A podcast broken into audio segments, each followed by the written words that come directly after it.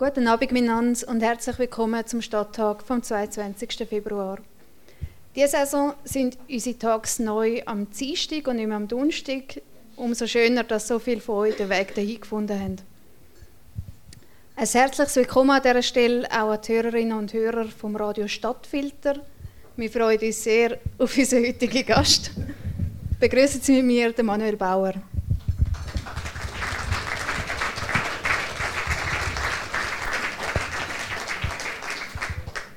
Der Manuel Bauer ist als Fotojournalist um die Welt gekommen. Mit meinem Vater und dem seiner Tochter ist er aus Tibet über die Himalaya auf Nepal geflüchtet. Seit 32 Jahren kennt er den Dalai Lama, das spirituelle Oberhaupt der Tibeter.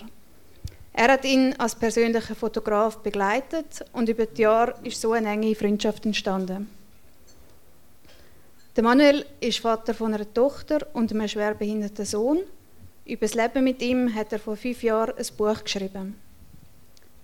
Wir reden heute über sein Leben als Fotoreporter, aber auch ein bisschen über sein Leben hier zu Winterthur.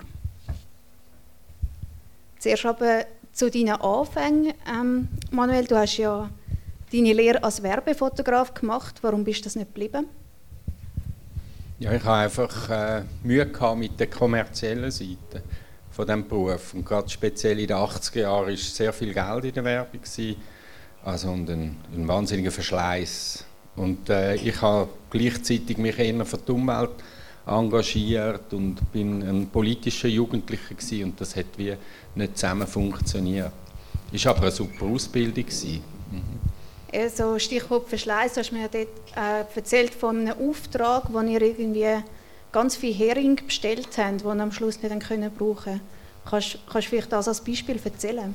Ja, das ist eigentlich noch ein gutes Beispiel. Wir hatten einen grossen Kunden mit einer Restaurantkette und haben den die Speiskarten fotografiert und der hat dann äh, so frische Fisch ist irgendeine Aktion gewesen, oder? Und dann hat man, man muss ja die Sachen dann immer in der falschen Saison fotografieren. Also Klasse fotografiert man im Winter und auf jeden Fall haben wir dann da müssen, die Idee war, dass der Fisch ganz frisch gerade gefangen ist, also noch im Netz auf dem Schiffdeck von einem Fischkutter liegt. Und dann hat man natürlich keinen Fischkutter in der Schweiz. Und dann habe ich müssen bei so einem Yachtbau, also ganz teures Teakdeck äh, kaufen, aber das ist natürlich neu gewesen. und dann haben wir das müssen zerstören, dass das schon ein bisschen nach Sturm und so aussieht und haben da mit allem Möglichen draufgebängelt und Säure draufgeleert und und nachher hat man das also alles eingerichtet, aber dann hat man natürlich frischen Fisch gebraucht. Und der Hering hat dummerweise gerade schon Zeit gehabt, also es war Fangverbot. Aber weil das so ein grosser Kunde ist, hat er einfach auf Norwegen angerufen und gesagt, hey, wir brauchen eine Kiste Hering. Und dann ist ein Kutter illegal raus. Und dann ist so eine Kiste äh, gekühlt, oder, mit einem Kurier, äh, mit einem Flüger in die Schweiz gekommen. Haben wir die aufgemacht und nachher ist das wunderschön filetiert alles. ja, und das ist dann nicht so gut gewesen, oder? Frisch, also ja, Fischstäbchen und so, aber es ist, man hätte ja müssen, auf jeden Fall hat man dann wieder angelötet, dann sind die das zweite Mal raus und dann ist der Fisch wieder gekommen, aber ausgenommen irgendwie und einfach unbrauchbar. Und die sind dreimal rausgefahren, bis wir illegal, oder, bis wir Fisch hatten. So hat das funktioniert. Und am Abend habe ich dann angefangen Flugblätter verteilen gegen die Sachen, die ich am Tag fotografiert habe. Und irgendwie ist das einfach dann nicht zusammengegangen.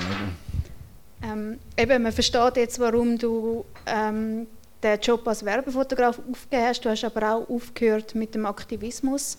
Warum denn das? Ja, ich habe dann eben gemerkt, wenn ich mich, also zum Beispiel jetzt als Flugblätter verteile, also ein bisschen als Symbol, oder?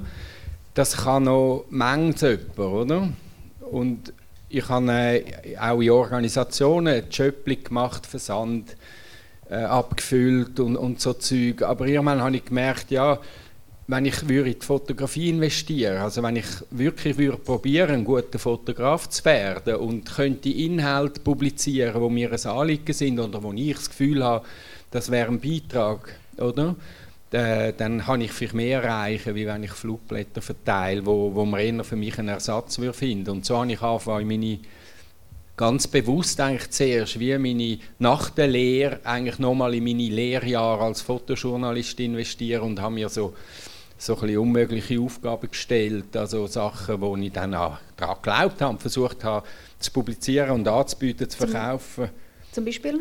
Ja, ich habe über mehrere Jahre an an einem Porträt über Kalkutta geschafft. Also Kalkutta hat damals so den, den Titel angehängt bekommen, ärmste Großstadt der Welt und die Hölle auf Erden und, und äh, das ist einfach ein schwieriger Ort gewesen, und dort ist niemand an und ich wollte das verstehen, das vermeintliche Chaos und ich habe den Anspruch als Fotograf, dass es mir würde gelingen, das fast unendliche Universum von 20 Millionen Leuten, wo in diesem vermeintlichen Chaos äh, einen Überlebenskampf führen, das können zu verstehen und in Fotografie zu erklären. Und das ist natürlich unmöglich, aber an dem habe ich geschafft und gelitten und meine Sporen abverdient und irgendwann dann, also bin auch gelernt, ein guter Fotograf zu werden. Und gleichzeitig haben wir eine Agentur gehabt, Lookout Fotos, hoi Markus.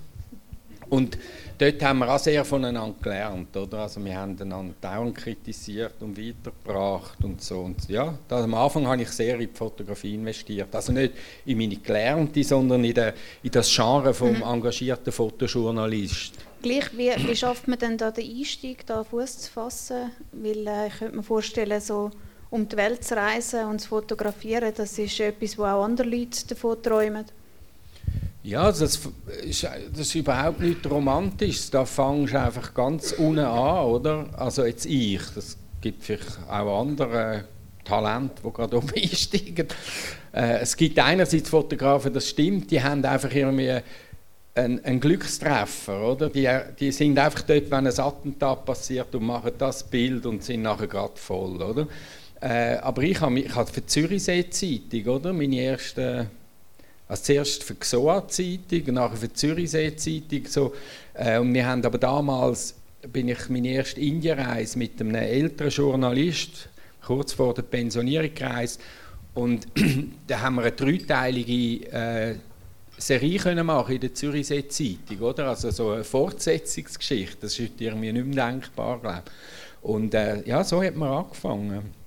Und dann äh, auf eine Art irgendwann merkst du auch, es sind eigentlich die gleichen Mechanismen, ob du dann für das Geo schaffst oder für die Zürichsee-Zeitung, eigentlich so die Abläufe und die Probleme und Ärger, die man mit der Redaktion hat, das sind auf eine Art die ähnlichen. Ja. Ähm, vielleicht ganz allgemein, eben, was überall ist, was macht für dich ein gutes Bild aus? Gibt es gute Bilder? Ja, theoretisch, äh, also für mich ist ein gutes Bild dann ein gutes Bild, wenn es eine wichtige Geschichte erzählt, die einen berührt, oder? Also früher habe ich immer so lapidar gesagt, also ein unscharfes, also das klingt jetzt sehr, sehr vereinfacht, oder? Ein unscharfes Foto von einem brüllenden Kind hat viel mehr Wert wie ein, ein perfektes Werbefoto von einer Cocky-Flasche, oder? Für mich. Aber das Ziel wäre natürlich schon, wenn sagen wir so die drei wichtigsten Elemente äh, vielleicht, wo man so könnte definieren, dann auch noch zusammenkommen, oder? Also die Wirkung, der Inhalt, wo für mich das allerhöchste ist, und äh, Bildgestaltung, wo für mich ein bisschen selbstverständlich ist, dass die muss gut sein und äh, ja, wo, wo es vielleicht eine gewisse Begabung gibt und Technik muss man ja in Griff haben. Also die drei Sachen kommen irgendwie zusammen, oder? Äh, und man macht aber ganz selten, also wenn ich jetzt, da hat natürlich jeder andere Ansprüche, oder?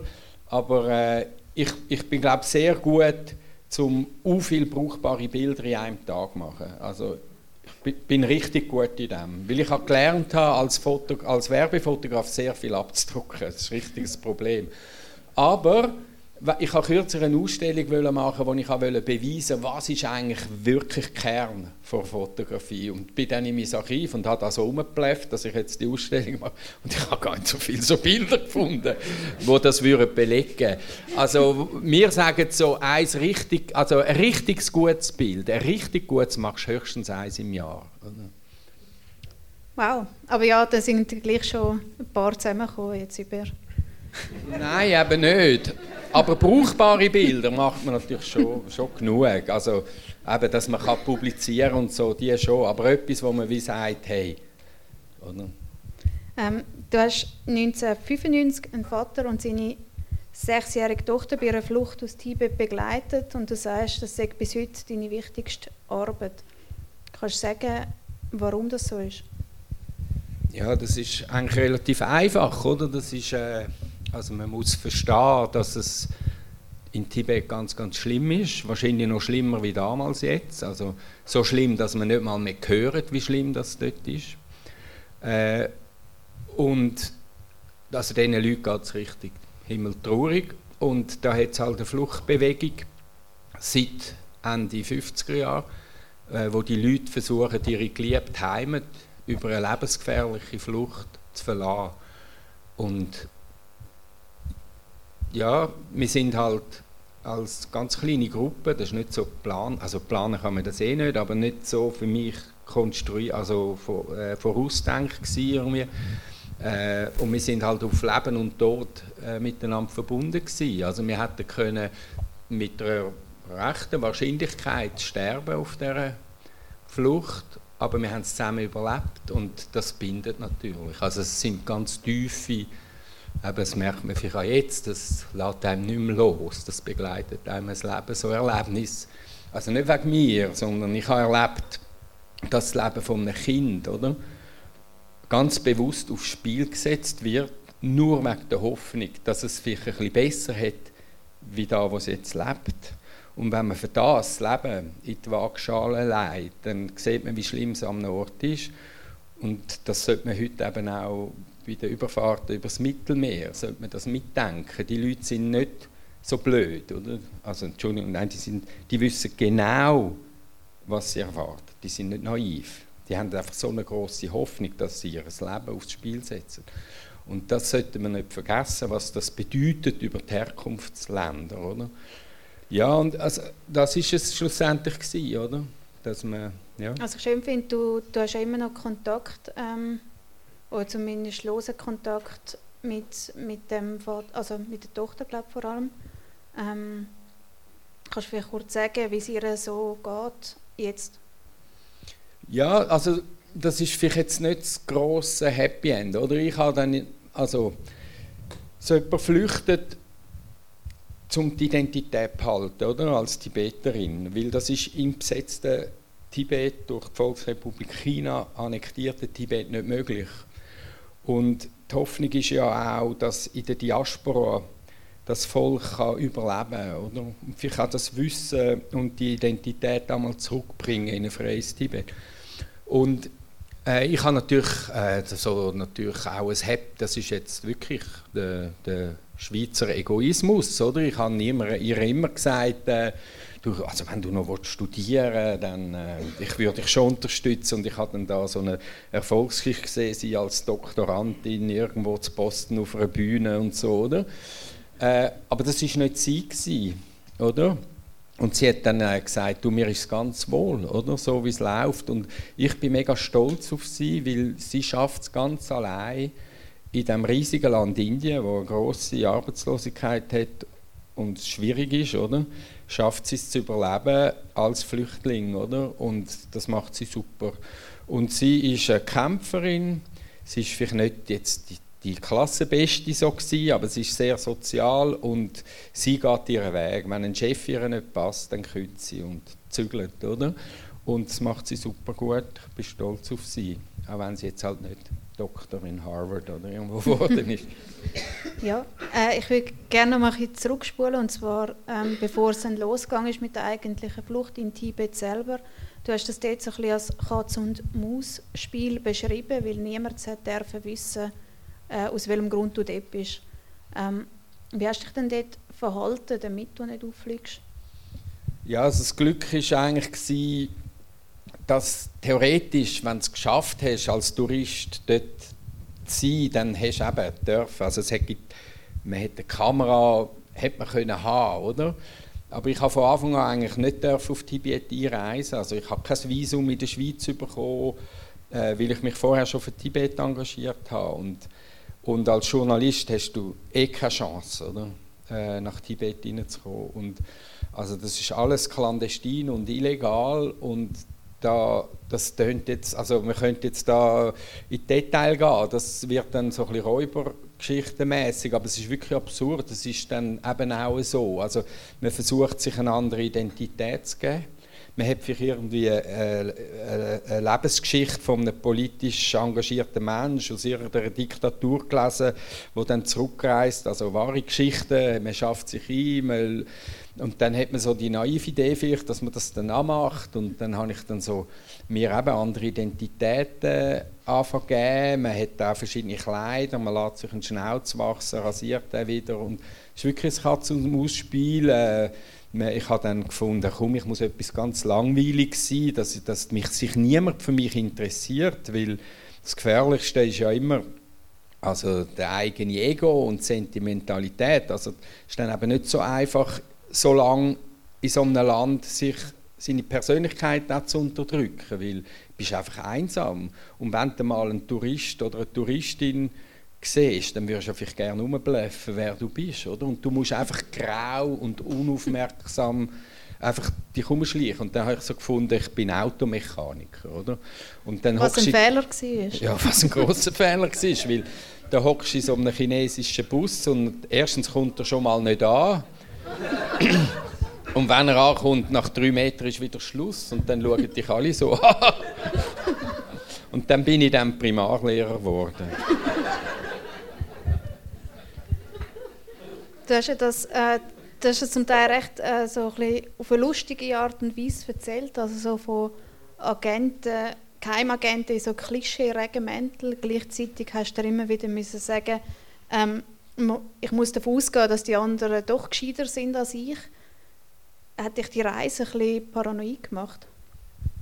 Nein, nein, nein, überhaupt nicht. Ich habe ja auch gewusst, auf was ich mich einlasse. Ich habe schon gut recherchiert. Ich habe auch fünf Jahre den Mut nicht gehabt, einzureisen. Oder?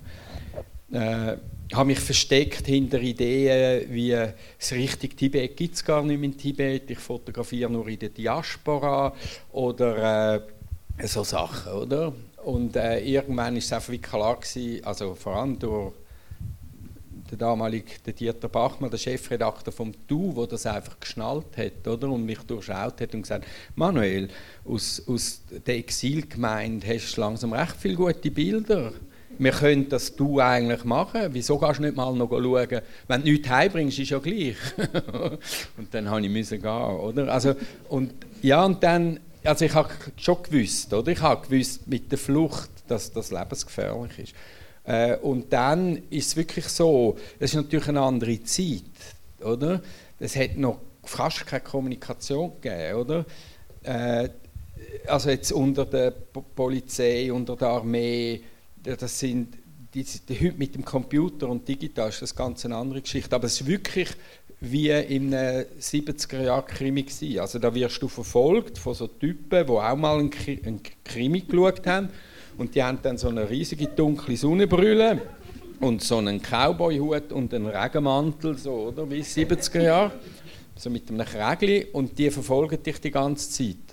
Und dann versuchst du dich halt abzuschütteln und dann entwickelst du da so Trick.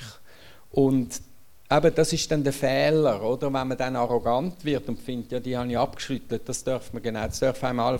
Man muss sich immer eigentlich kleiner machen, wie man ist. Man muss immer davon ausgehen, eben, dass die anderen vielleicht doch mehr wissen, weil selber weißt du nie, was die anderen wissen. Ich habe mal ganz wenig Information über jemanden bekommen, dass über mich geredet wird in der Polizei, oder? Und dass sich auch jemand für mich eingesetzt hat. Aber du weißt nie, mit wem du über was darfst reden und was die anderen wissen. Aber Paranoia ist ein verdammt fieses Gefühl, oder?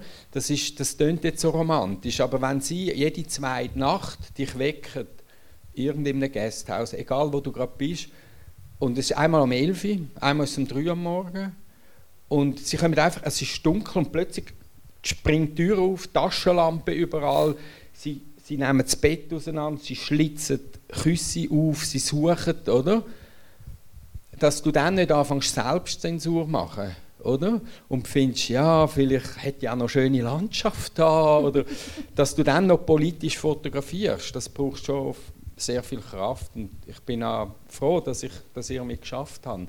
Aber das zehrt schon brutal, oder? Weil du kannst dir schon sagen, du bist, also jetzt auf der Flucht schon, aber da nicht an Leib und Leben bedroht. Sie, sie bringen dich vermutlich nicht um. Du, sie nehmen dir alles weg, du hast die Kamera nicht mehr, deine Filme nicht mehr. Ich habe noch nie einen Film verloren. äh, sie rühren dich zum Land aus, oder? Das kannst du dir schon sagen. Aber das Feeling, wenn sie so hinter dir her sind, ist schon ganz anders. Mhm. Ähm, ja, du hast es vorher schon ein bisschen angetönt. Ähm, man ist eigentlich so ein bisschen, also du bist äh, in einer Schicksal Schicksalsgemeinschaft mit dem Vater und seiner Tochter. Für dich ist die Flucht dann auch so ein, ein persönlicher Wendepunkt gewesen. Ähm, du hast deine Rolle als unabhängiger Berichterstatter aufgegeben und seither glaube ich auch bist du auch nicht mehr zurückgegangen. Ja, also die Idee vom sogenannten Concerned Photojournalist oder engagierten Fotograf, der klar eine Stellung bezieht, oder? Die Idee hatte ich schon vorher gehabt, aber ich habe mich auch als Journalist natürlich eben neutral definiert. Und darum ist das für mich beruflich eine Katharsis gewesen, weil also ich habe es hat mehrere Aspekte gehabt. Also einerseits habe ich nicht mehr in die Fotografie geglaubt irgendwo. Ich habe schon ein paar engagierte Geschichten gemacht. Es hat zum Teil eine rechte, äh, eine rechte Wirkung gehabt. Also Hilfsaktionen haben gestartet oder so. Aber irgendwie, ich hätte natürlich mehr lernen wollen, oder? Und dann habe ich wie so ein bisschen aufgegeben und habe gefunden, also wenn die Flucht nicht irgendwie ein bisschen publiziert wird, oder? Und von mehreren Medien aufgegriffen wird, dann höre ich auf. Das ist das eine. Das andere war aber, dass ich auf dieser Flucht natürlich plötzlich gemerkt habe, wir sind eine Schicksalsgemeinschaft. Oder? Also wir haben ja müssen teilen. Äh, der Vater hat das Essen eingekauft. Oder? Sie haben in meinem, in meinem Biwaksack geschlafen. Ich bin nicht mehr neutral. Gewesen. Und ich habe dann für mich einen Weg gefunden, weil es gibt natürlich eine Art, das ist wie Berichterstattung und der Kommentar, oder? Wo klar dürfen Stellung beziehen in ihrer Zeitung, oder? Und das bei uns natürlich auch so, es gibt einen Korrespondent, der versucht, möglichst neutral und alle Seiten zu Wort zu kommen.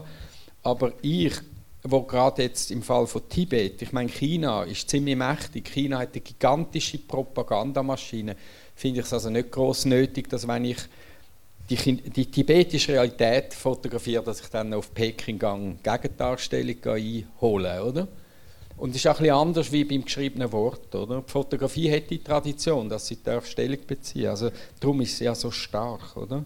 Aber da ist das wie, habe ich wie gemerkt, jetzt musst du dich verabschieden von, also das, das Wichtigste, was es gibt, ist der neutrale Journalist. Aber es ist nicht, also neu, äh, bin ich auch, aber ich meine in der Berichterstattung, das Ausgewogene muss ich als Fotograf nicht überall immer, mhm. oder? Weil es gibt auch Ungerechtigkeit, wo es ein Verbrechen wäre, wenn man neutral bleibt, oder?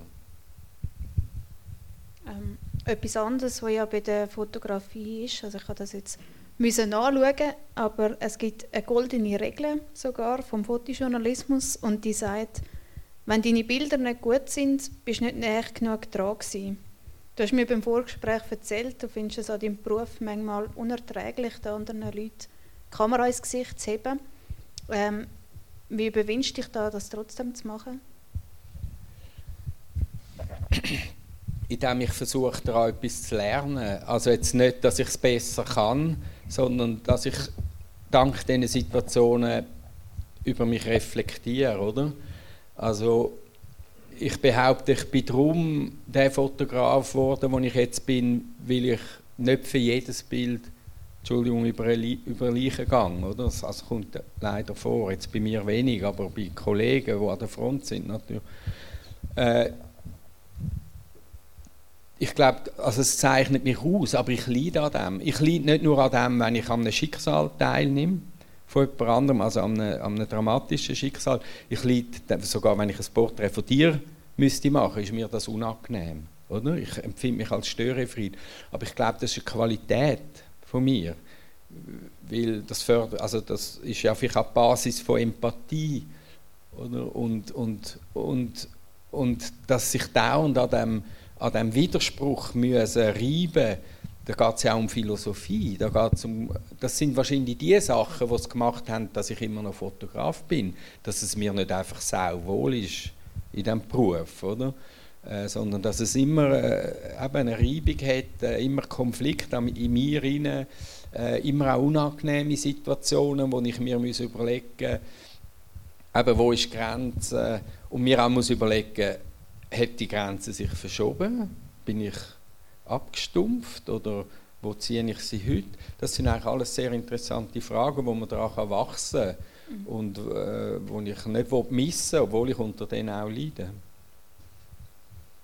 Ähm, eben, obwohl du bei dieser, bei dieser Flucht ähm, das Leben riskiert hast, hast du gesagt, das sei nicht das schwierigste Projekt gewesen, ähm, sondern das wäre deine Zeit beim Dalai Lama gewesen, wo du von 2001 bis 2005 ähm, sehr intensiv begleitet hast, nämlich als persönlicher Fotograf. Kennengelernt hast ihn aber schon viel vorher und äh, ich finde, das ist eine ziemlich filmreife Geschichte, darum wäre ich froh, wenn du sie gerade selber erzählst. Ja, ich hoffe, Entschuldigung, ich finde, das ist ein etwas Komisches, oder? Manchmal gibt es so Geschichten, wo man zwei, drei Mal muss erzählen und ich habe immer Angst, man kommt dann halt so in die gleichen Sätze, aber äh, ja, es ist für mich ganz ein wichtiges Erlebnis gewesen, wie ich als ganz junger Fotograf durfte eine Geschichte fotografieren über die tibetische Diaspora, also die Flüchtlingsgemeinde in Indien, wo es geschafft hat, ihre einzigartige Leistung in der Migrationsgeschichte von unserer Welt in einer ganz kurzer Zeit eine funktionierende Exilstruktur selber aufzubauen und einen Teil von ihrer Kultur wirklich zu retten, das ist einmalig, das ist ganz grandios und das habe ich dürfen dokumentieren und, unter, da haben wir ganz viele Aspekte abdeckt und der eine war halt der Dalai Lama gewesen, oder?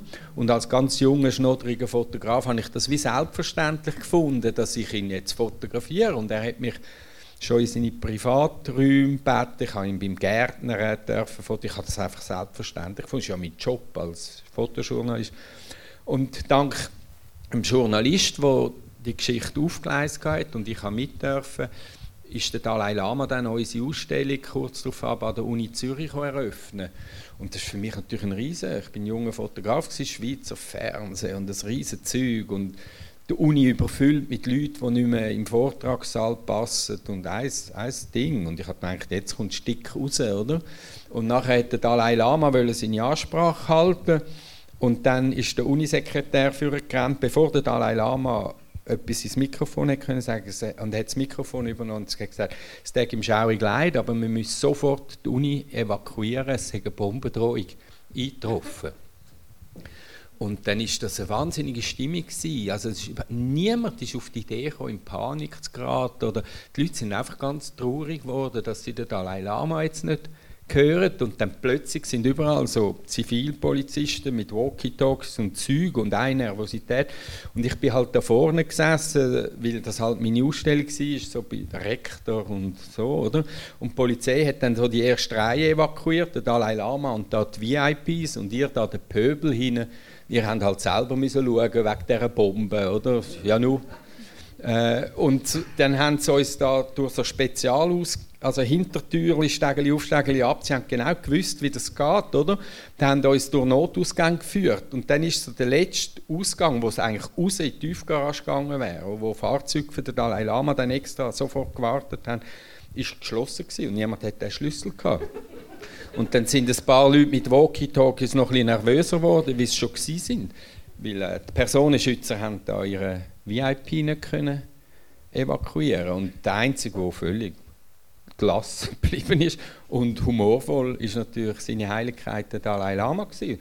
Und ich bin eben der junge Schnösel gewesen. Mein Chef hat mir noch das beste Hemd gegeben und meine Haare so. Und und, und dann war der Dalai Lama in so einem Büro dann mitgefangen gewesen, in so einem Unibüro und hat sich so auf den Bürostuhl gehockt und hat so trüllt und hat alle Schubladen aufgemacht. Was ist in so einem Büro eigentlich? Was schaffen die da?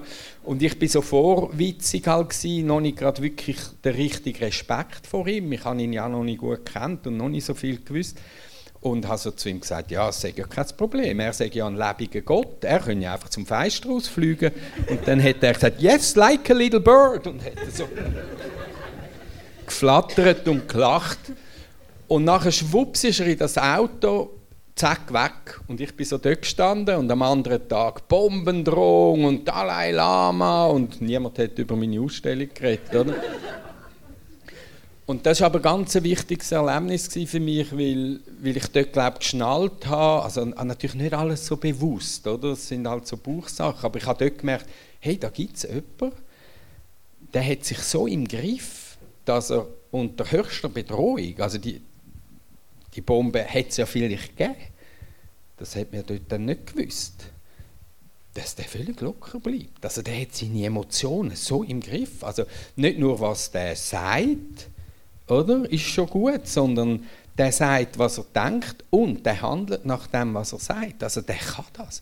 Und das ist wahrscheinlich nachhaltig das, was dann zu dem Projekt geführt hat. Ich habe dann Tibet, immer wenn ich Geld hatte und in Indien noch ein bisschen bleiben konnte, habe ich an diesem Thema weitergeschafft und habe ihn sehr oft gesehen und fotografiert in der Öffentlichkeit, bei religiösen Ritualen, was auch immer. Und, aber das war wahrscheinlich der Anfang von dem Reifen, von dem Gedanken, hey, das ist eine einmalige Persönlichkeit in unserer Zeitgeschichte, die müsste man eigentlich, also man müsste ein kohärenzvisuelles Archiv über ihn anlegen und das gibt es noch nicht. Es gibt immer da den lachenden Mönch auf der Bühne, aber wer ist das? Mhm. Genau, ich hatte dir ja gesagt, mein Lieblingsbild ähm, von dir, von ihm, ist das auf dem Laufband und du hast gesagt, es geht ganz vielen Leuten so. Ähm, und da ist eben die Frage, wie ist es denn dir gelungen, dass du eben nicht nur die Bühnenbilder hast können machen, sondern auch so private Momente? Also das ist eines der schlechtesten Fotos, die ich von ihm gemacht habe. Aber es ist sehr erfolgreich. Ja. Es, ist, es ist jetzt so eins, wo nur der Moment gut ist, aber der Fotograf versagt hat. Oder? Das ist aber das ist das Wichtigste, oder? Die Situation. Aber der gute Fotograf merkt dann, er bleibt cool, obwohl die Situation so gut ist, oder? Also wenn du meine Großmutter bist und du hast immer einfach eine scheiß Laune, oder?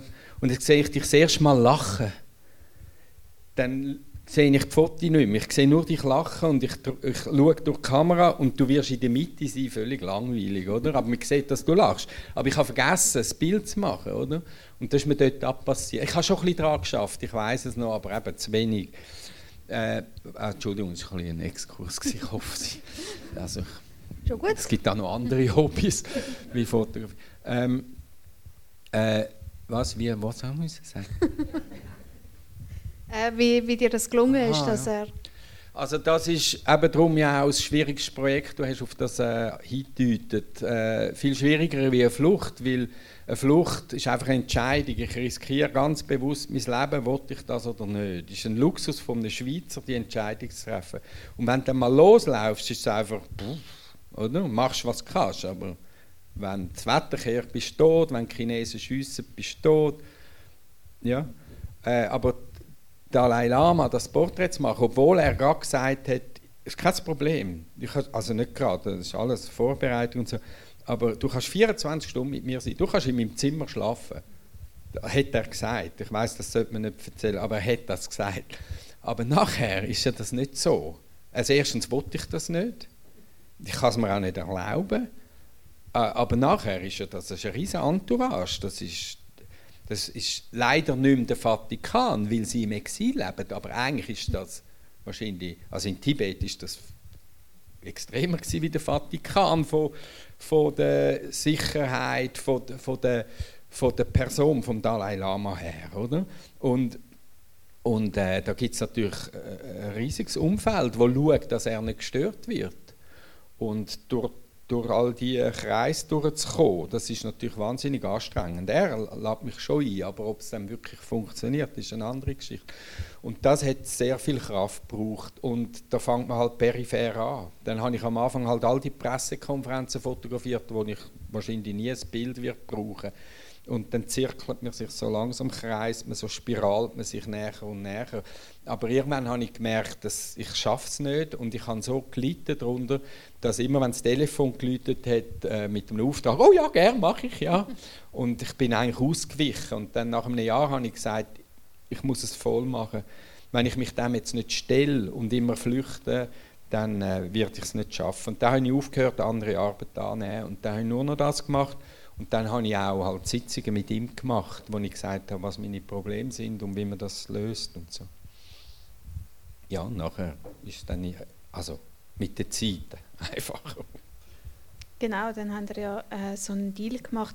Du hast jetzt vorher schon gesagt, was, was dich an ihm beeindruckt hat, am Dalai Lama. Ähm, Gibt es auch etwas, was dich nervt an ihm? Wenn es etwas gibt, würde ich es nicht sagen. Nein, das ist ja das Eindrückliche an ihm.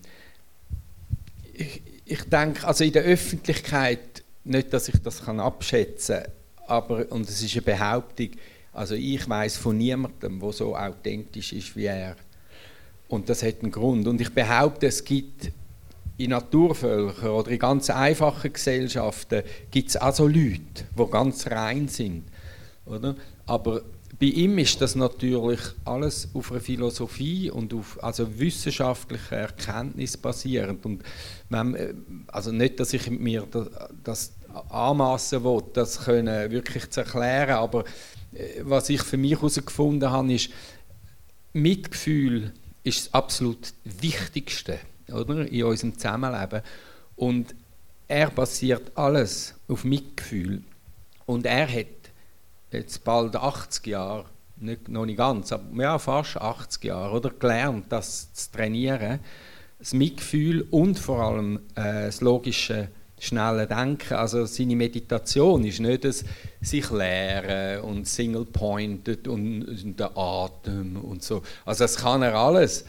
Aber um sich in einen Zustand von absoluter Konzentration auf wesentliche Probleme. Also das ist eine analytische Meditation. Er geht in die Meditation, um alle Sinn und Kräfte und alle Gedanken auf ein Problem zu fokussieren und das versuchen zu lösen. Und das ist immer basiert auf Mitgefühl. Das heißt, wenn jetzt etwas passiert oder etwas ist, dann kann er in Hundertstel von Sekunden wahrscheinlich erkennen, er ist blitzschnell, weil er das trainiert, was das Problem ist, ob man das Problem kann lösen oder nicht, was die Lösung ist, dann wird die Lösung angewendet und, und sonst kann man es nicht machen und dann die Emotionen kontrollieren. Und weil das immer auf Mitgefühl basiert, führt er ja alles immer aufs gleiche Zentrum zurück und darum ist er so authentisch. Weil es ja immer dorthin an einen, einen Punkt zurückgeht. Und darum verhebt er immer, egal in welcher Situation du ihm begegnest, und wenn ich ihn frage, bist du perfekt? Dann sagt er, hey, Katz noch, Katastrophe, oder? Äh, und dann würde ich das, normalerweise würde man das dann aufschreiben und finden, okay, Dalai Lama ist auch nicht perfekt, super, danke. Aber wenn man dann nachfragt, wo er findet, es gäbe noch Handlungsbedarf und er sagt, er sei immer noch ein Student, er schafft immer an sich, oder? Dann bringt er mir ein Beispiel, wo er mir fünf Jahre zurückliegt und es ist um nichts gegangen, oder? Und er ist ein paar Sekunden bisschen nervös geworden wegen etwas. Also Peanuts, oder? Aber er findet, ah, dort habe ich versagt. Hm. Ja, etwa zu der Zeit, wo du eben ihn so intensiv begleitet hast und auch viel, viel auf Reisen warst, äh, sind deine Kinder auf die Welt gekommen? vor allem die Geburt von deinem Sohn, der eine schwere Behinderung hat, hat dein Leben ziemlich auf den Kopf gestellt. Ähm, kannst du was darüber erzählen, wie ihr als Eltern dort damit umgegangen sind? Ja, das ist äh, eben vielleicht genau das Problem gewesen. Wir haben versucht, unser Leben nicht auf den Kopf zu stellen. Also die Andrea und ich haben miteinander abgemacht, dass das äh, jetzt ein Fakt ist aber dass es kein, ich habe mir schon überlegt, soll ich jetzt irgendeinen Job, wenn ich einen finde, wo ich kann, wo regelmäßig ist, da bei uns annehmen, oder, zum dieser Aufgabe. Aber wir haben wie abgemacht zusammen, dass es eigentlich nicht kann sein, dass wir unser eigenes Leben äh, äh, in Anführungszeichen opfern, oder? Was vielleicht ein Fehler war, ich weiß es nicht. Auf jeden Fall hat das einfach zu einer zu der fast un, un, un, äh, äh also, wie sagen wir, unbewältigbaren Situation geführt, dass wir beide selbstständig weitergeschafft haben und dann noch mehrfach schwer behindertes Kind äh, 18 Jahre, 19 Jahre lang gepflegt haben. Und, und das kann ich klar jetzt sagen, das ist, äh, totale Überforderung und das hat man ja auch gewusst, aber es ist dann halt immer wieder etwas, wo man ein Problem muss lösen und mit so einem Kind ist ja, man kommt eigentlich nie in eine Routine, weil es ist eigentlich jeden Tag wieder ein neues Problem, oder, wo man noch nicht weiß, wie man mit dem umgeht. Ja, du sagst, ähm, es kommt immer wieder Neues.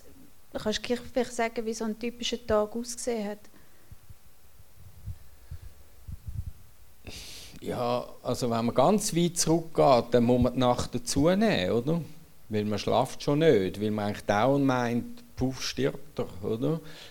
Also auch wenn man dann mit der Zeit schlaft, das ist wie so ein Hund, hat irgendwie ein Ohr off, oder?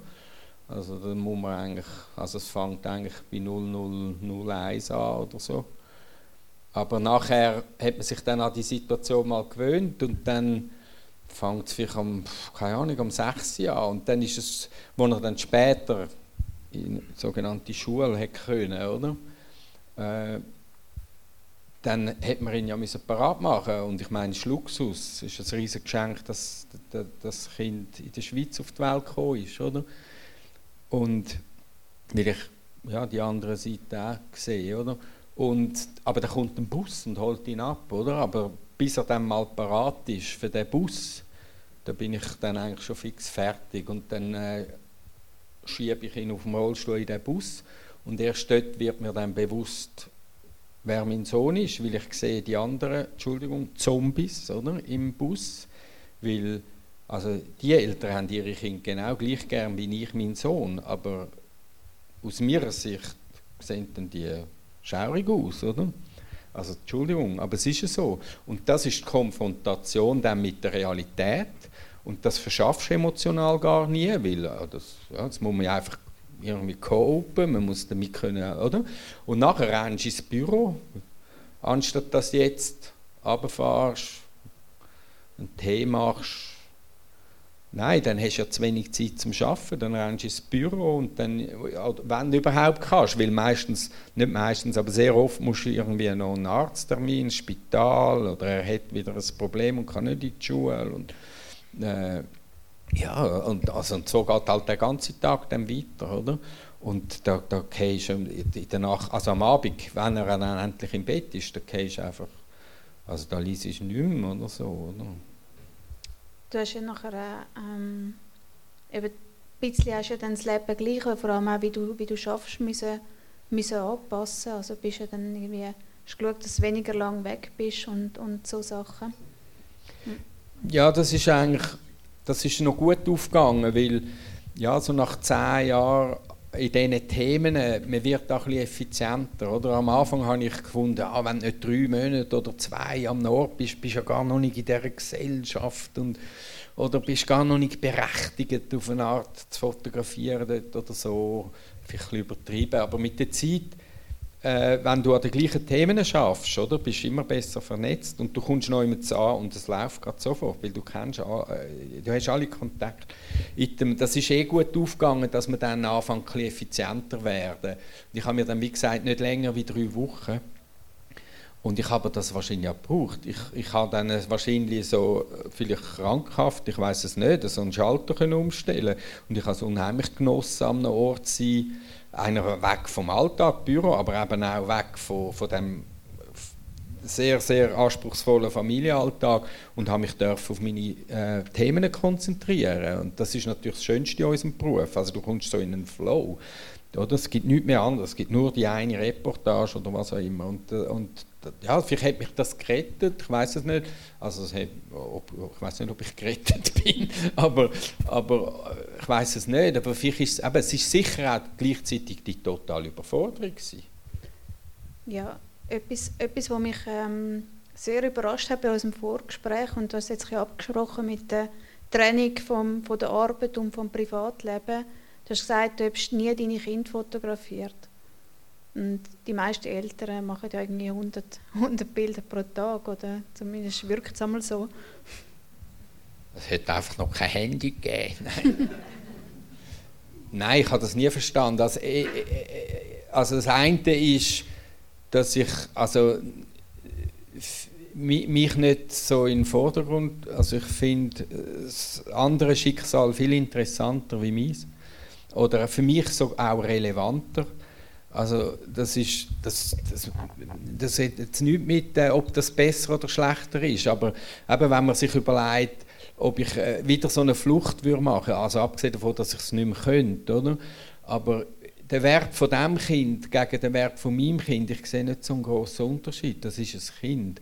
Für mich macht es, also klar, sentimental in Anführungszeichen, also macht es schon einen Unterschied, aber nicht, also da bin ich, oder, ich, ich sehe es als Ganzes, oder, unsere Welt, unsere Gesellschaft, aber äh, meine eigenen Kinder fotografieren, also erstens wäre ich dann im Arbeitsmodus, das würde man ja das Leben mit meinen Kindern zerstören. Und zweitens ist meine Frau Musikerin.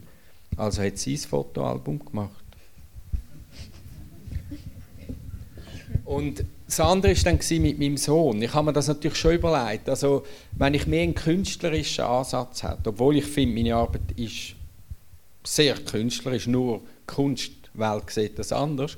Aber äh, wenn ich jetzt so mich gegen Künstler wäre, dann wäre mein Sohn ja das ideale Übungsfeld oder Spielfeld gewesen, oder? Ich habe also auch mich, ich habe schon überlegt, weil es wäre ja auch eine Art von Verarbeitung, oder? Und ich habe das aber nie, ich habe schon auch Bilder gesehen, die ich gerne machen würde, aber ich habe es nie gemacht. Und wo dann einmal, wo ich das Büchlein geschrieben hatte, hat eine österreichische Zeitung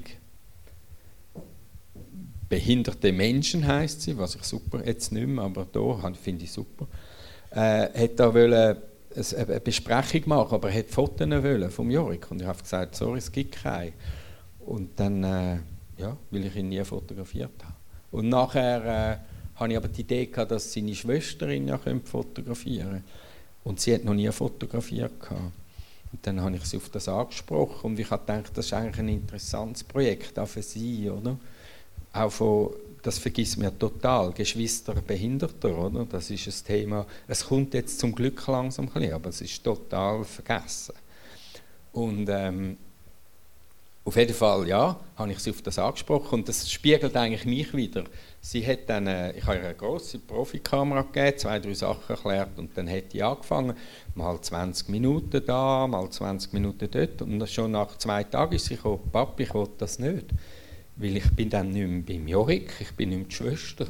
Ich schaue ihn dann so von außen an. Und das ist genau unser Beruf, oder?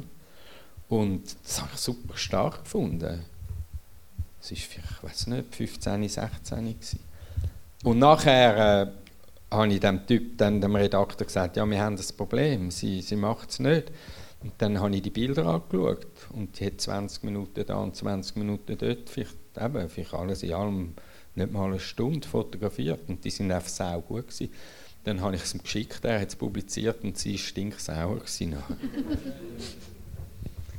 ähm, ja, wir haben jetzt schon ganz viel über deine früheren Arbeiten geredet und möchte jetzt natürlich auch wissen, was du im Moment so machst. Ähm, zuerst muss man aber sagen, dass du dich letztes Jahr erholt hast von einem schweren gesundheitlichen Rückschlag. Ähm, möchtest du sagen, was passiert ist? Ja, es, ist, also, das kann man natürlich verschieden anschauen. Man kann das rein medizinisch anschauen oder man kann sagen, also die Leute, die mich gut kennen, sagen, das hätte müssen kommen, oder? Und es ist wahrscheinlich schlussendlich ein Zusammenspiel von vielen Sachen, aber die totale Erschöpfung, ich meine, bei mir gibt es, ich weiß nicht, was ein Burnout ist, aber ich meine, es ist klar, dass ich einfach, ich habe das schon lange gewusst, also mein Umfeld hat gesagt, Manuel, mit dir stimmt etwas, nimm Gang zum Doktor. Und ich habe schon mehrere Jahre gewusst, ich muss abschrauben, oder? Aber wenn dann der Sohn einfach dauernd eine Operation hat und jemand muss bei ihm im Spital schlafen, ja, was machst du dann, oder? Und dann, ja, dann bin ich halt ins Messer, also in den Hammer gelaufen. Also schlussendlich war es ein Hirnschlag, gewesen, aber äh, es ist auch am Tag passiert, wo eigentlich etwas hätte passieren. Es war einfach noch das Tüpfchen auf mich gewesen. und gleichzeitig habe ich blöderweise den Rücken gebrochen und dann hat es einfach geheißen, Manuel, äh, jetzt liegst du mal aufs Sofa, weil der Rücken ist abeinander und das Hirn ist so ein Sumpf, hat nicht mehr funktioniert, oder? Und das hat das klingt jetzt so ein bisschen verklärt, aber es hat es wirklich gebraucht und das Peinliche ist, dass ich es selber nicht vorher geschafft habe. Und dann ja, bin ich halt ein paar Monate ja, wirklich flach gelegen. Aber es, also, es ist dann es war ziemlich klar gewesen. und ich bin einfach sehr dankbar und froh, es funktioniert alles wieder und ich kann wieder schwere Rucksäcke tragen und ich habe mega Schwein gehabt und ich bin, es klingt jetzt auch wieder so, aber ich bin dankbar für das, weil es gibt mir natürlich jetzt eine Art ein Rezept, um zu sagen, oh oh, der Tinnitus kommt, ein bisschen oben runterfahren. Ja, wie, wie hast du dich dann wieder von dem ähm, erholt und was sind jetzt so die Projekte, die dich beschäftigt? Also da bin, also Stolz ist ja nicht so, aber da bin ich jetzt ein bisschen stolz, weil als ich dann gemerkt habe, hey, vielleicht kommst du nie mehr auf die Beine oder vielleicht kommst du nur 30 oder 40 Prozent auf die Beine und dann wollte ich einfach nicht ich habe natürlich auch Jobs, das klingt jetzt alles so hero heroisch, oder? aber ich habe natürlich auch viele Jobs gemacht, um einfach Geld zu verdienen. Also von diesen Reportagen kannst du heute nicht mehr leben. Also ich habe ja irgendwie die Familie ernähren. Ich habe zum Beispiel auch viele Schulen gegeben, auch Hochschulen. Und das hat mir mit der Zeit dann nicht mehr so Spass gemacht. Es ist immer komplizierter, administrativer geworden und repetitiver. Und auf jeden Fall bin ich langsam dort ein bisschen, habe ich es ein bisschen gesehen. Und dann habe ich einen Kurs, den ersten, dann wirklich nicht können geben weil ich bin ja flach gelegen. Und dann hat sich das so gut angefühlt, als ich gesagt habe, ich kann nicht kommen. Und dann habe ich alle meine festen Einkommen zuerst gekündigt. Ich habe alles, was ich an Geld auf sicher habe, habe ich alles abgesagt. Weil, wie ich habe gesagt, wenn ich nur noch 30 oder 50 Prozent arbeiten kann, will ich nicht die Sachen machen, die mir keinen Spass machen. Und das ist, glaube ich, ein bisschen unschweizerisch gewesen weil das ja meine einzige finanzielle Sicherheit war. Ich bin auch nicht versichert, ich habe keine Altersvorsorge, nicht. Äh, und hat, da bin ich ein stolz drauf, weil da, ich habe gesagt, ich muss halt schauen, dass meine Projekte irgendwie sich finanzieren lassen. Und die Kraft, die ich habe, die muss dort rein und nicht in Sachen, wo ich nicht mehr Lust drauf habe. Eben etwas, was du machst, ist ja so ein Mentoring-Programm jetzt. Vielleicht kannst du über das, ähm, ich wollt, wir, sind schon, wir sind schon recht lang, lang am Reden und ich wollte dann dem Publikum auch noch kurz ähm, Ich habe dich gewarnt, ich habe gesagt... Ja. also nicht, dass ich viel zu erzählen habe, aber dass ich ewig lange Antworten gebe. Nein. Genau. Ähm, ja, vielleicht kannst du noch ganz kurz sagen, um was es dort geht und nachher gibt es sicher auch noch ganz viele Fragen aus dem Publikum. Danke Rolf Häuser. Danke, Rolf, wirklich. Also ich bin seit zwei Jahren, Entschuldigung, Rolf, es ist wirklich so, seit zwei Jahren dran, wir haben ein super schönes Projekt gehabt, äh, zehn Jahre lang, wo ich durfte, äh, junge äh, Fotojournalisten, Talentierte, fördern mit je 10'000 Franken durch Globetrotter Reisebüro, Travel Service.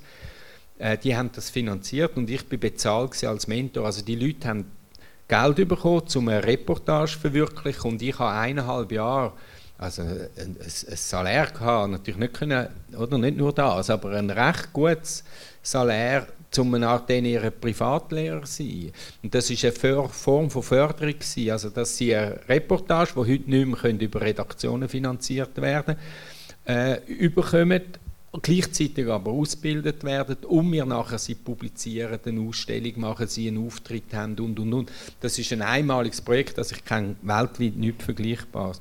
Und das ist wegen Corona, haben die müssen die Finanzierung einstellen und seit zwei Jahren bin ich dran, das versuchen zu finanzieren und habe es natürlich jetzt dürfen Globetrotter hat mir, wir haben das zusammen entwickelt, aber sie haben mir alles übergeben, ich darf mitmachen, was ich will.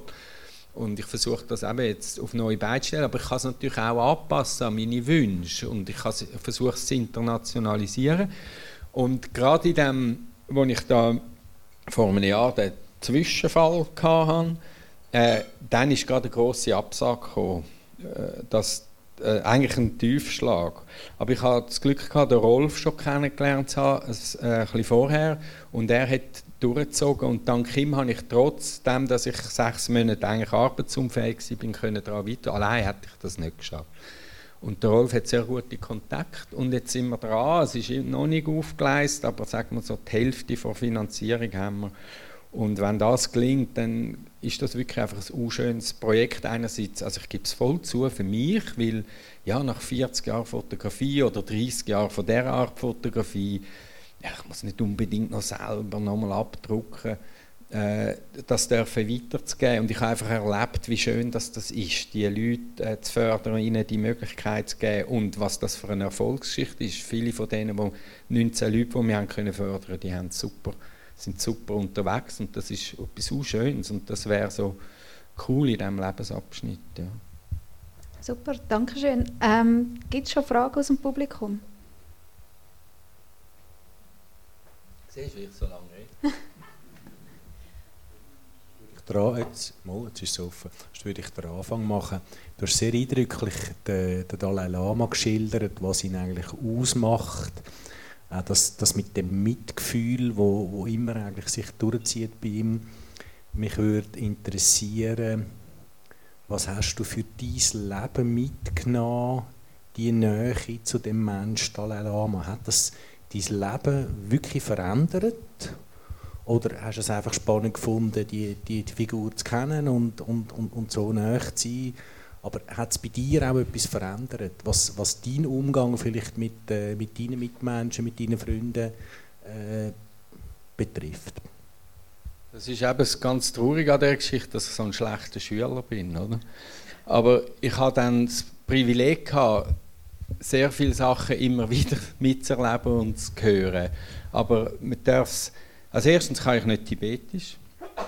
Und zweitens, wenn ich fotografiere, dann kann ich nicht zuhören. Dann sind alle anderen Sinn, aber oder? Da muss ich mich ganz anders auftun. Da kann der, klar ist ein Teil Intellekt oder? und Ratio, aber Fotografie ist sehr viel von den anderen Sinn und äh, da kann ich nicht die komplexen Inhalte nachverfolgen. Und ich muss ja gut, ich bin dort, um ein gutes Bild zu machen. Äh, Andererseits, als Fotograf erlebe ich ihn ganz näher, weil man muss einen Menschen auch gut kennen, man muss seine Gestik, man muss wissen, was er als nächstes, wohin geht der Kopf, das, da entwickelt man so, man kann ihn wie vorauslesen und da kommt man unheimlich näher an jemanden. Und, und das Tolle an ihm ist ja, dass seine Handlung eben das Wissen spiegelt. Das heißt, so wie er auf Leute zugeht, das ist eben dort passiert auf dem Mitgefühl. Und das zu erleben, das ist die Schule, oder? Und, für, und der philosophische Hintergrund, der, der ist eh so hoch. Da, also, muss irgendwann, also steigen da fast alle Menschen auf der Welt dann aus, wenn er wirklich anfängt. Also es ganz wenige, die dort noch mithalten können. Äh, aber da, das färbt schon ab. Also, äh, und da kann ich nur hoffen, ich habe ein etwas abbekommen, aber ich meine, auf einem wahnsinnigen.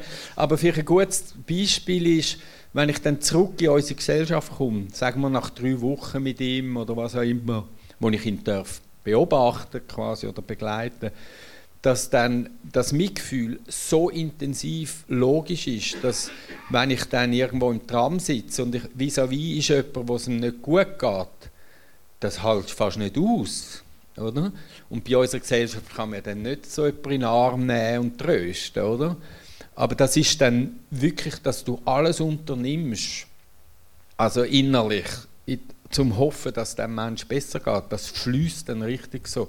Also jetzt nicht zum äh, spirituell tun, aber das ist so offensichtlich das Richtige, oder? Was er einem da vorlebt. Und dann ist es halt so, bei jemandem wie bei mir, irgendwann kommt die Alltagssorgen und der Geschirrspüler tut nicht recht und dann kommt das natürlich langsam halt wieder.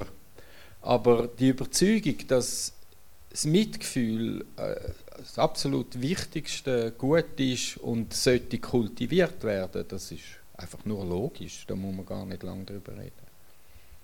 Merci. Gibt es sonst noch Fragen? Ah, da vorne sehe ich. Ähm, oder doch nicht?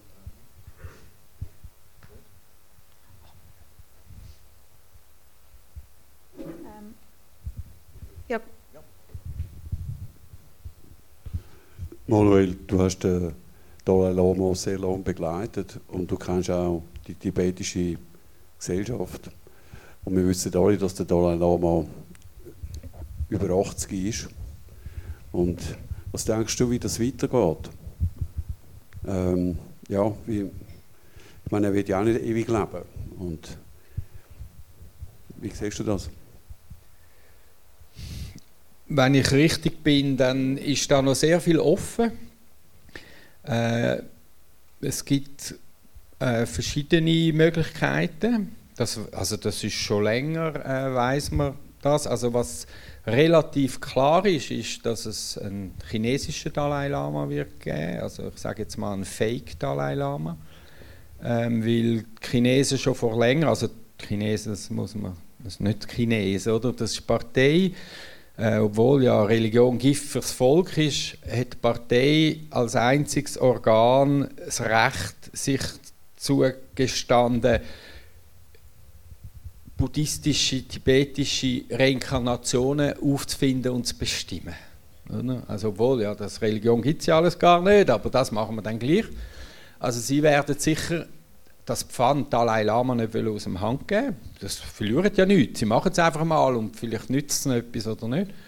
Und dann ist die Frage, ob dann äh, der richtige Dalai Lama im Exil, also der geflüchtete Dalai Lama ein Konterpart ist oder nicht. Und da gibt es halt verschiedene äh, Möglichkeiten. Also er sagt ganz klar, ich werde nie in einem besetzten Land mich inka also inkarnieren. Das heißt, solange Tibet besetzt ist, wird er nicht in Tibet wieder auf die Welt kommen. Das ist klar. Und er sagt, solange ich am tibetischen Volk ein Nutzen bin, werde ich wieder kommen weil das ist ja in seinem Gelübde drin, oder? Als Buddha vom Mitgefühl ist er für alle fühlenden Wesen im Universum da, um das Leid von allen fühlenden Leben im Universum zu lindern. Und solange das ist, irgendwo im Universum Leid ist, wird er wieder kommen. Das ist sein Gelübde. Aber er ist natürlich ein wissenschaftlich denkender Mensch und er hätte ja gern die tibetische Gesellschaft ist jetzt in einem Demokratisierungsprozess und er hat das noch gern viel mehr, oder? Und darum hat er sich 2011 aus der Politik zurückgezogen. Und das, das ist natürlich ganz eine neue Spiel Anordnung, oder? Weil vorher hat er gesagt, es kann nicht sein, dass ich als Kind wiederkomme. Das, wenn ich die politische Macht habe, oder? Dann, dann das ist obsolet. Das kann ja nicht sein, dass es 25 Jahre geht, bis es wieder eine politische Führung gibt, oder? Also da hat er sich wahrscheinlich eher abgeschafft äh, und hat so einen Druck aufs tibetische Volk gemacht, sich zu demokratisieren. Entschuldigung, ich mache vielleicht ganz viele Fehler. Aber ich bin jetzt halt der Schweizer, der du kannst es anders machen. und, äh, und jetzt könnte er theoretisch als Kind, Mädchen oder Bub als religiöse Figur wieder kommen, oder? Weil die politische Macht hat er abgegeben. Also die Chancen sind jetzt eigentlich größer, oder? Dass er wiederkommt. Aber er lässt das alles noch offen, oder? Es gibt verschiedene Möglichkeiten. Also er könnte laut Tradition auch einen erwachsenen Körper übernehmen. Das wäre denkbar über ein paar Umwege irgendwie, oder? Äh, aber äh, er lässt es zurzeit noch offen, oder? Ja, da vorne. Moment schnell, dass wir es auch auf der Aufnahme hören. Merci, danke. Äh, Sie haben ja die schwierige aktuelle Situation in Tibet angesprochen. Ähm, ich, äh, was mich interessiert, wie kann man sich das vorstellen? Ist es äh, ein Umerziehungsprogramm, wie zum Beispiel mit den Uiguren? Ähm, was kann man sich halt in Europa darunter vorstellen, was im aktuell in Tibet passiert? Danke. Ja, nehmen Sie die Uiguren, oder? Wir hören zurzeit nur über die Uiguren. Der Prozess, der dort läuft, sagen wir mal, der ist in Tibet schon abgeschlossen. Weil die gleichen Leute, die das, in, die das jetzt bei den Uiguren machen, sind, die kommen aus Tibet, oder? Die Funktionäre. Und das heißt, wir reden heute nur über die Uiguren, aber Tibet ist schon so weit, oder? Also das kann man, es gibt ganz verschiedene das ist eigentlich der, der, kulturelle Genozid, also dass man zum Beispiel Nomaden zwangsansiedelt, oder? dass man so Reihenbauten für die macht, dass man alle, alle Weidegründe mit Hägen unterteilt, dass die Herden nicht mehr ziehen können, dass Tausende von Kindern auf China abgekarrt werden, zu guter Schulbildung, oder? quasi mit hehren Motiv ihrer Kultur entrissen werden und, und, und, und, und. Und die ganze Überwachung und oder, die Zerstörung der Klöster, wo wir jetzt wieder für die chinesischen Touristen ein bisschen so religiös Bimbam dürfen machen, aber das hat nichts mit dem Tibet zu tun, wo, wo Tibet ist, oder? ja, einfach auf allen Ebenen, oder? Politische Gefangene, äh, und die Verzweiflung ist so groß, äh, bis eben zu diesen über 150.000, äh, Entschuldigung, 150 Selbstverbrennungen, wo, obwohl sie, obwohl das eigentlich ein, ein Sakrileg im Tibet ist, ein Leben aus eigenem Leben, oder? Zu zerstören oder, oder überhaupt nur, äh, oder? Äh, die sind, Tibeter sind so verzweifelt, dass die so Schritt äh, machen. Also man kann sich gar nicht vorstellen, was das für ein Lied ist. Das ist einfach gigantisch. Ja, ich weiß nicht, wie ich das in Wort fassen kann, aber äh, ja, wenn, also wenn ich, es ist 90er Jahre, ist weniger schlimm gewesen, oder? Aber auch schon schlimmer wie die 80, Ende 80er Jahre. Aber eben, wenn man sich das vorstellt, ich werde immer wieder gefragt, wieso gibt die Mutter ihr Kind weg? Ja, gehen wir zurück in die 40er Jahre. Wenn ich als jüdische Familie die Chance hatte, mein Kind auf einen Dampfer zu geben nach Amerika, oder? Man muss das in diesen Dimensionen muss man das sehen. Da vorne noch eine letzte Frage. Nein, ich hätte ein Anschauungsbeispiel. Äh, ich bin 2006 in Lhasa und äh, habe am Morgen beobachtet, da hat es also grosse Warenhäuser und da die ganze Belegschaft ist voraus gestanden in Reihe und Glied und dann ist Nationalhymne gesungen worden und es ist auf, sind auf beiden Seiten sind Videoaufnahmen gemacht worden und wo man können genau schauen wer mitsingt und wer nicht. Also ein kleines Bagatellbeispiel, aber äh, das hat mir einfach gezeigt, wie das wirklich bis in den Alltag hineingeht. Ja, und jetzt nehmen Sie heute noch die ganze Gesichterkennung und Überwachungselektronik dazu, da sind Sie geliefert, oder? Das ist gelaufen.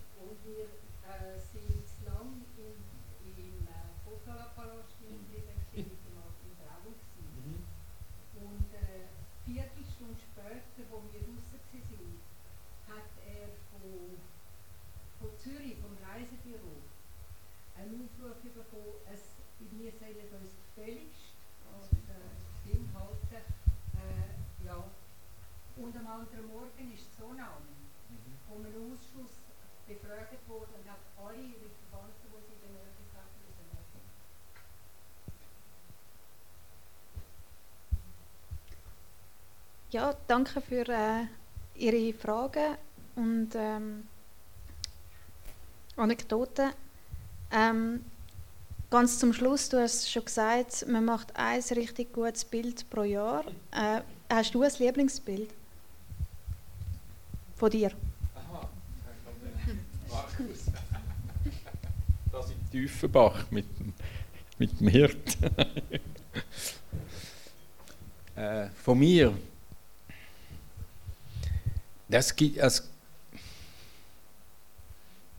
ja, es gibt schon, ja, nein, es ist natürlich schwierig, weil es immer mit Emotionen und Geschichte, aber ich glaube schon eines von meinen ganz guten Bildern ist halt das früher aus Tibet, wo man, äh, wo man Pilger sieht, die am Boden liegen und sich pros, also prostrieren oder Niederwerfungen machen. Also Tibeter machen, äh, wenn sie auf Pilgerreise sind, machen sie Niederwerfung und dort, wo sie mit den Händen den Boden berühren, dort stehen sie auf und machen die nächste, also sie tun mit Körperlängen, oder? Und die Chinesen unternehmen natürlich alles, um so Sachen zu unterbinden. Und die alten Pilgerwege, dort stehen heute eben zum Beispiel so Einkaufszentren drauf oder Abfallhalden. Und also vielleicht fast als eine Form von politischer Ungehorsam pilgern Tibeter halt ihre alten Wege, egal wo die durchgehen, oder? Und eines von diesen Bildern zeigt, wie Tibeter über eine äh, festbefahrene Kreuzung pilgert und am Boden liegt und gerade ein Militärlastwagen von der chinesischen Armee mit Soldaten drauf, oder? Sie eine Art wie fast überfahren. Und dann hat es noch sonst ein paar wichtige Symbole in diesem Bild und wo alles so ein bisschen zusammenkommt, oder? Und ich glaube, das ist schon ein recht gutes Bild, um, um den Konflikt äh, ja, darzustellen. Manuel, danke dir ganz herzlich, dass du heute bei uns bist und äh, die spannenden Einblick. Ähm, zum Schluss möchte ich noch den nächsten Tag vom 29. März ansagen. Unser Gast wird Petra Gössi sein, die ehemalige FDP-Parteipräsidentin und Nationalrätin, redet darüber, wie schwer es Reformen haben, und zwar nicht nur in ihrer Partei, sondern generell in diesem Land. Das Gespräch wird moderiert von Christian Huckenberg. Und